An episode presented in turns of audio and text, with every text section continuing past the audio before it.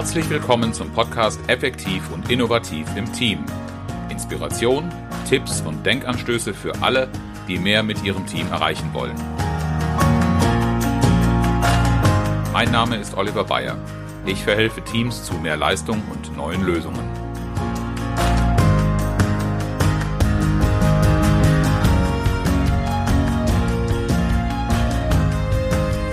Herzlich willkommen zu einer neuen Podcast-Folge mit dem schönen Titel Die Fehler bei anderen suchen, wie sie andere wirklich an einen Tisch bekommen. Mein Name ist Nicola Hartung und mir gegenüber sitzt der Oliver. Hallo Oliver. Hallo Nicola. Ist ja schon eine Weile her, dass wir zusammen einen Podcast gemacht haben. Sehr schön, dass ich wieder dabei sein kann. Oh ja. Und dann gleich mit einem so spannenden Thema. Wenn ich dich richtig verstanden habe bei unserem kleinen Vorgespräch, ging es dir um, oder ist der Titel geboren aus einem aktuellen Erlebnis, das du hattest? Ja, ähm, es ist natürlich nicht wirklich die Empfehlung, mit Fehlern der Art umzugehen und zu sagen, such doch einfach mal bei den anderen. Ähm, aber das ist irgendwie so der erste Impuls, der einem so gerne begegnet. Und bei mir nicht. Nie. Aus Prinzip nicht. Deshalb macht es mir ja so viel Spaß, mit dir über solche Themen zu sprechen, weil ich weiß, dahinter ist eine andere Haltung. Ähm, ich habe aber auch festgestellt, das ist gar nicht immer eine Haltung, sondern einfach mehr eine Gewohnheit. Und auf diese Gewohnheit aufmerksam zu machen, das habe ich in einem meiner letzten Workshops, ähm, ja, wie soll ich sagen, geschafft.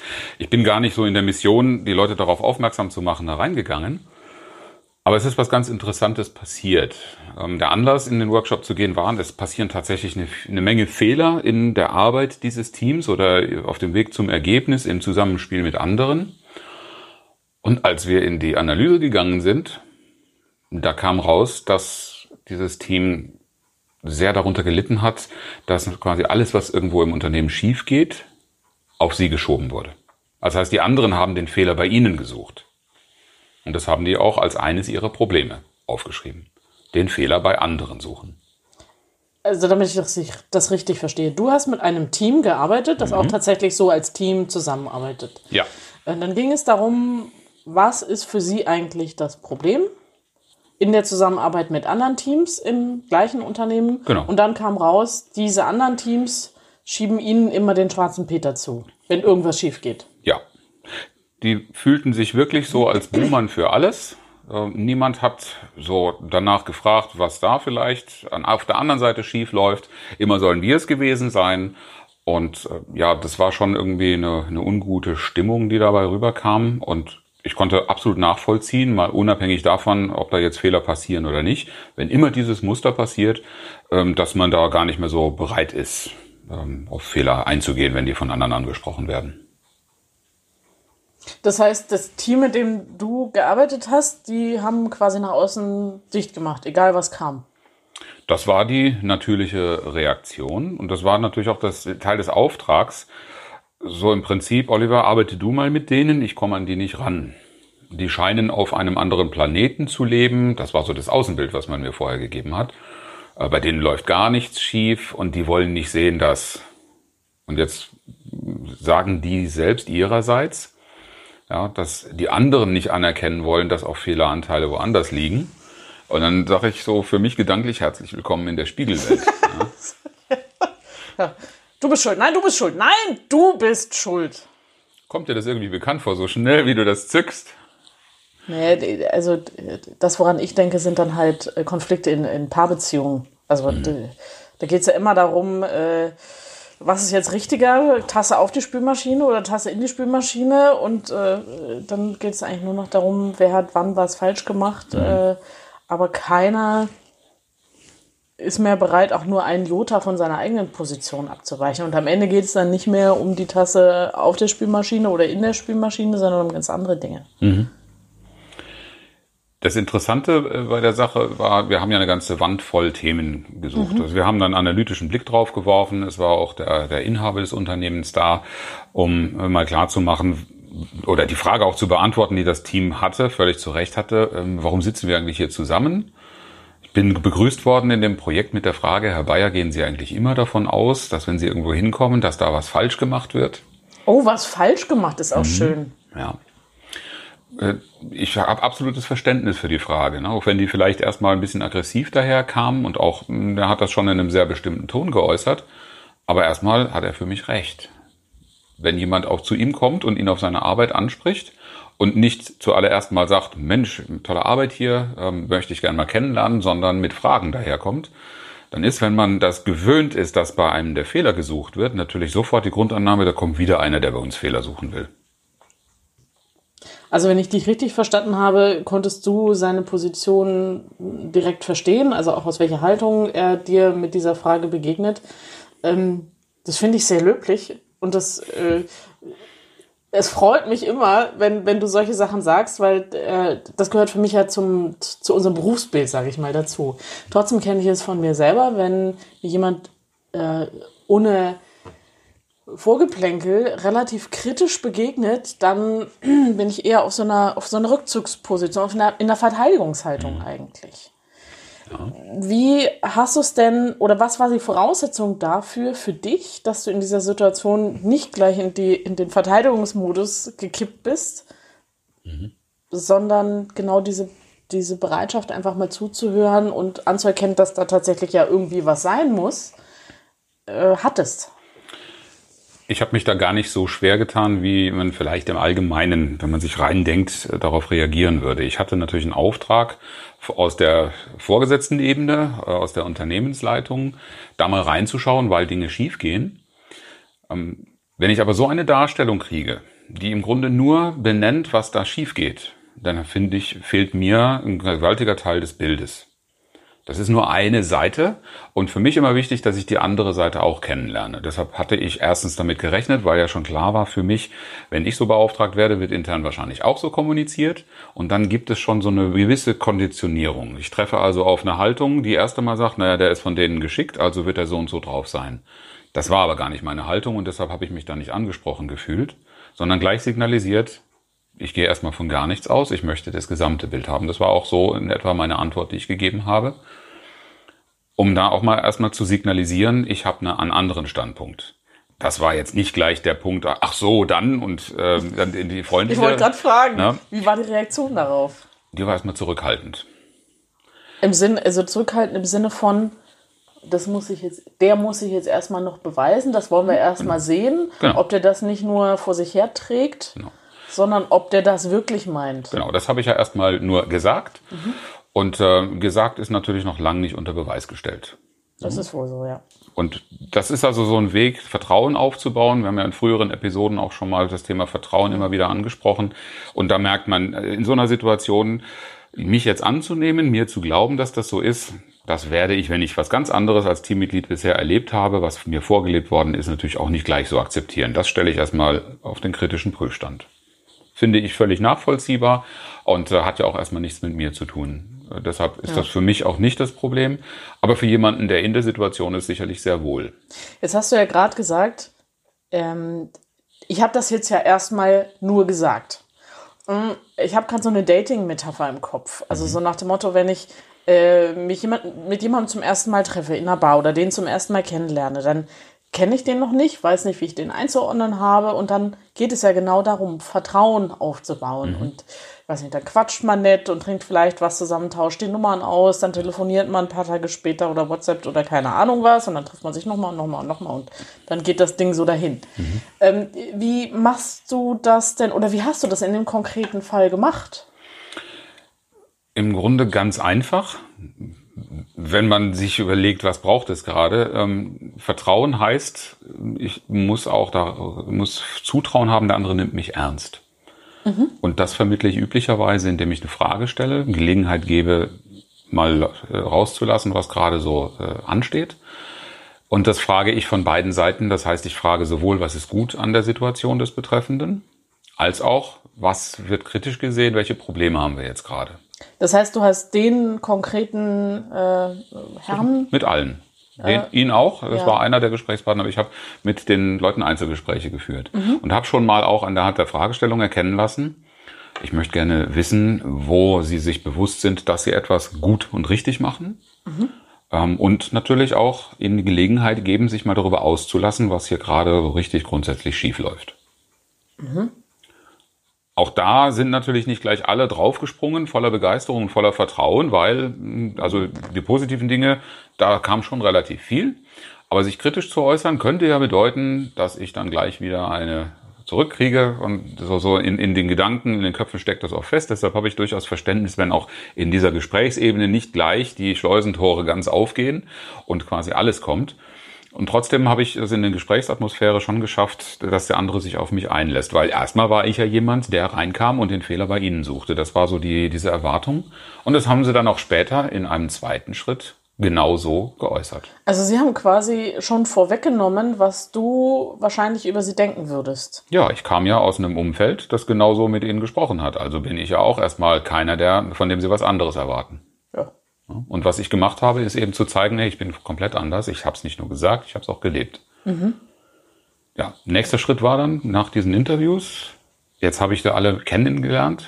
In dem ersten Schritt jetzt nicht sehr gründlich. Das war vor dem Seminar. das war vor dem Seminar, Ah, genau. Ja. Hm. Ähm, damit waren alle schon mal so ein bisschen auf das Thema eingestimmt. Es gab einen, der nicht bei den Interviews dabei war. Das hat man dann gleich bei der Seminareröffnung, äh, bei der Begrüßung äh, gemerkt, weil der schon recht aufgebracht fragte, wieso sind wir eigentlich hier, was machen wir eigentlich falsch? Ne? Da war dieses noch in den Köpfen, bei den anderen war es schon ein bisschen weiter. Wie ist die Gruppe dann damit umgegangen?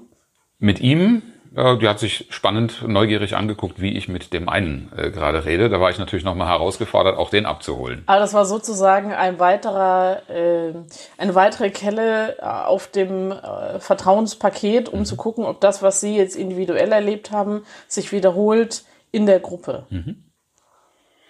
Und was dann zu beobachten war, wir haben an einigen Themen gearbeitet, die jetzt eher nicht aus dem direkten Arbeitsalltag, sondern ja, so auf der Ebene, wie funktioniert eigentlich Zusammenarbeit, wann funktioniert sie gut und was macht Leute so unterschiedlich äh, und wie gehen wir mit ihnen um. All solche Dinge. Und das äh, erste Ergebnis des Tages war dann, dass sie bei sich selber, ohne dass ich das gefragt habe, festgestellt haben, dass sie wohl sich in ihrem Verhalten für andere etwas missverständlich begegnen, dass sie et- etwas falsch machen könnten. Dass Sie etwas falsch machen können. Sie sind selbst auf die Idee gekommen, sie könnten etwas falsch machen. Das war schon ein Riesenschritt aus dieser Verteidigungshaltung. Wieso sollen wir eigentlich was falsch machen? Ja, einfach nur über dieses Gespräch ähm, mal zu gucken, warum läuft's nicht? Weil die, die Wahrnehmung war schon, dass da etwas nicht funktioniert. Aber sie sind in dieser Phase schon in den ersten Schritt gekommen, also jetzt nicht gleich zum Schuldbekenntnis äh, mit Beichte oder sowas zu kommen, sondern Das ist ja einfach auch so- sehr katholisch. Wir sind ja nicht alle katholisch. ich komme nicht umsonst aus diesem Beispiel, weil ich auch diese, diese Erziehung genossen habe. Ähm, aber das, das war so vom ersten Workshop-Tag so das Ergebnis. Da könnte etwas sein, wo wir auch mit zu tun haben. Also so ein bisschen im Sinne von äh, zumindest mal in den Bereich des Möglichen genommen, dass äh, jeder auch seinen eigenen Anteil an dem vorhandenen, Genau. an der vorhandenen Situation, dem Problem, dem, dem Konflikt oder was auch immer hat. Ja. Das ist ziemlich beachtlich. Ich denke, es ist wesentlich gewesen, dass wir eine offene Gesprächsatmosphäre mit Wertschätzung geschaffen haben. Weil ich ganz konsequent dabei geblieben bin, zu fragen, wenn ich irgendetwas vorgestellt habe, was denken Sie darüber? Ich habe Ihnen also immer wieder die Möglichkeit gegeben, sich zu äußern und da kam viel. Und Sie hatten das Gefühl, da hört Ihnen jemand zu. Und der kommt nicht gleich mit dem Gegenargument und redet sie in Grund und Boden und sagt ihnen, was sie falsch machen und so weiter und so fort. Sondern ich habe erst einmal wirklich eine offene Gesprächsatmosphäre geboten, ein Forum, in dem zugehört wurde. Und das war auch das Feedback nach dem ersten Tag. Es ist schön, dass Ja. Sie uns zuhören. Wirklich zuhören.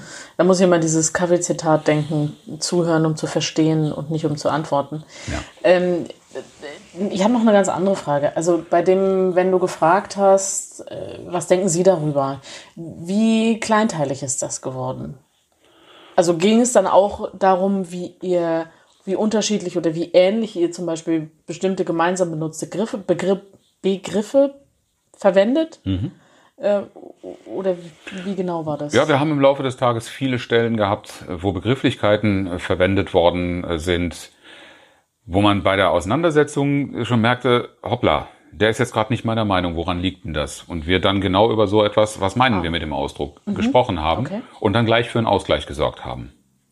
Was dann natürlich passiert ist, der andere merkt auf einmal, da will mich jemand verstehen. Das kann schon das Zünglein an der Waage sein, ne? Meine persönliche Wahrnehmung, ich kann jetzt nicht bei den einzelnen Teilnehmern in die Köpfe gucken, aber das ist ja auch nicht nur bei dieser Gruppe, dass ich das erlebe, ist, dass das einen wesentlichen Anteil daran hat, dass man dann auch weiterkommt.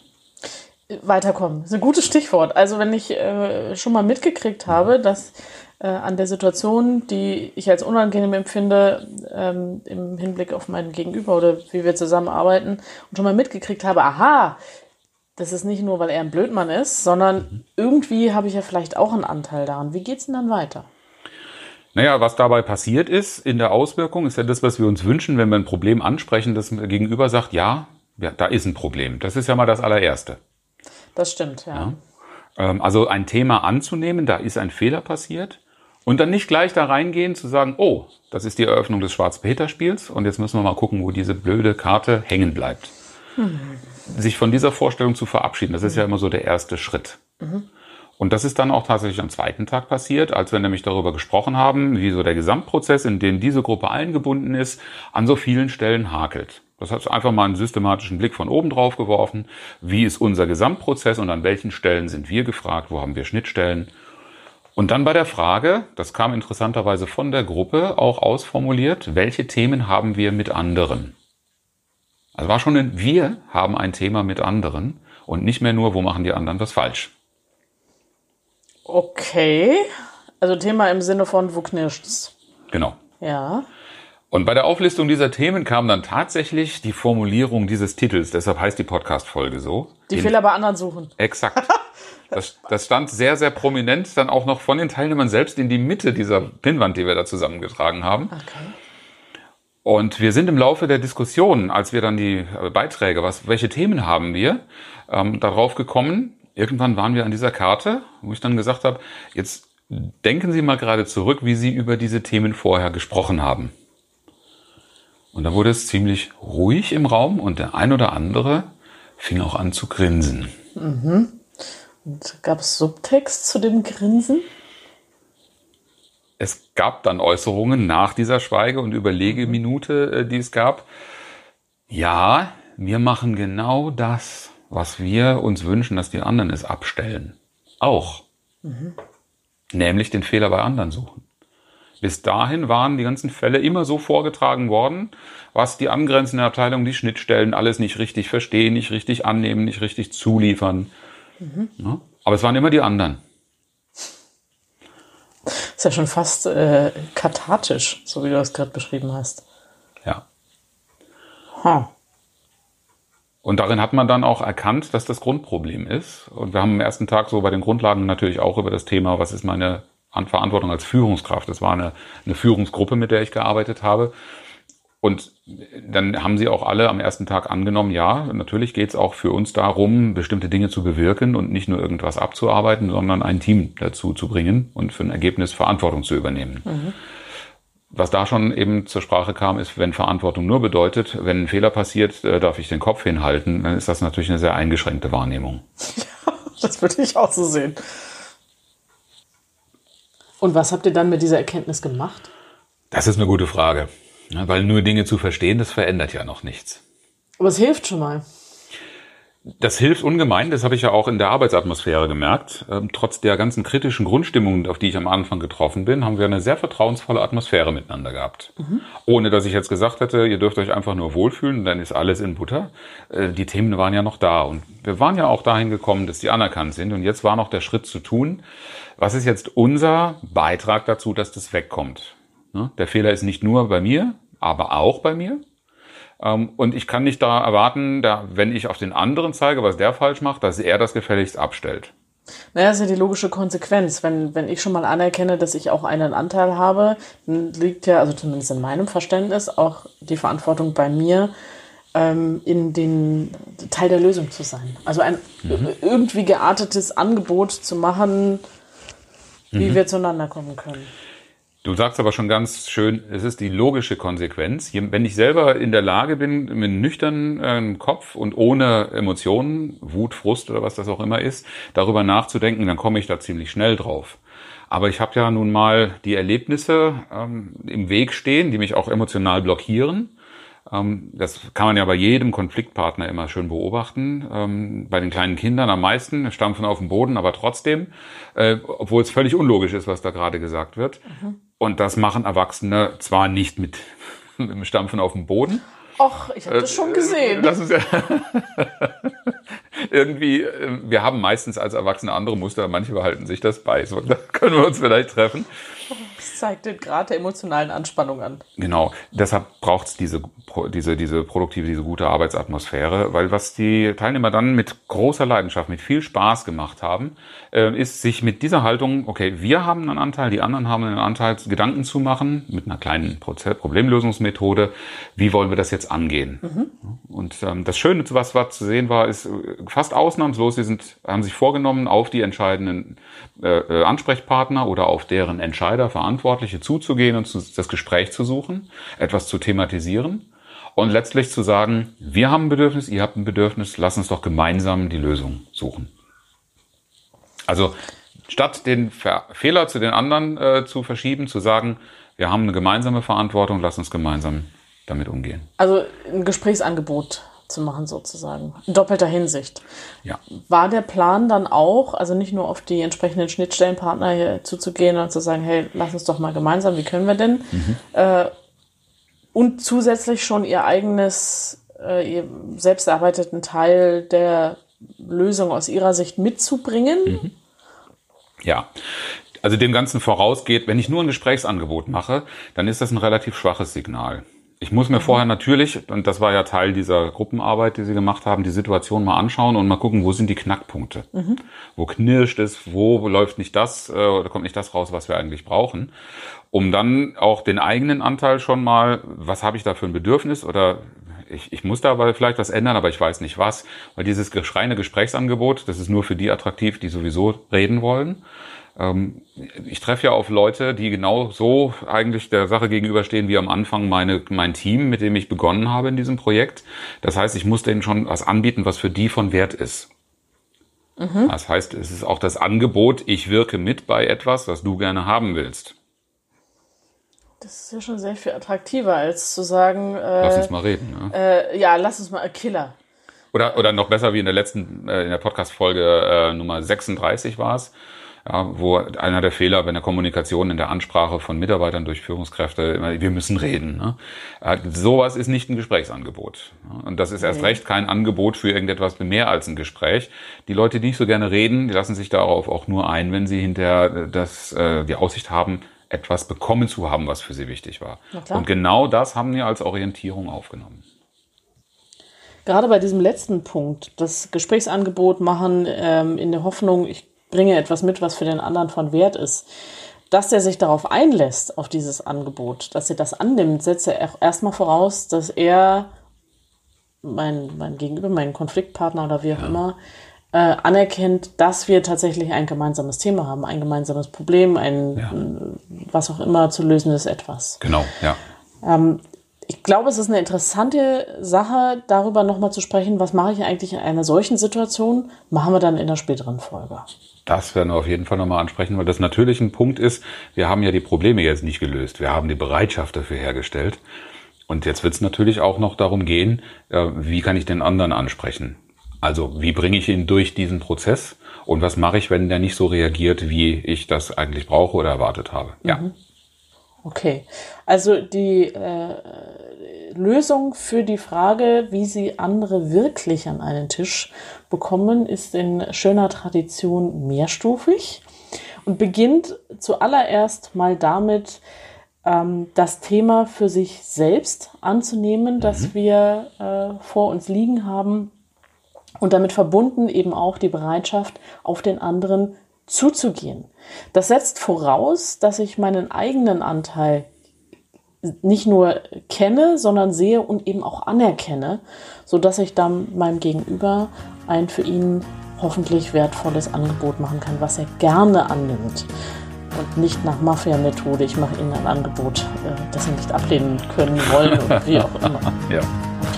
Aber wir wollen nicht mit einem Mafia-Zitat schließen, sondern mit einem inspirierenden Zitat von Konfuzius. Und zwar, wer einen Fehler gemacht hat und ihn nicht korrigiert, begeht einen Zwang.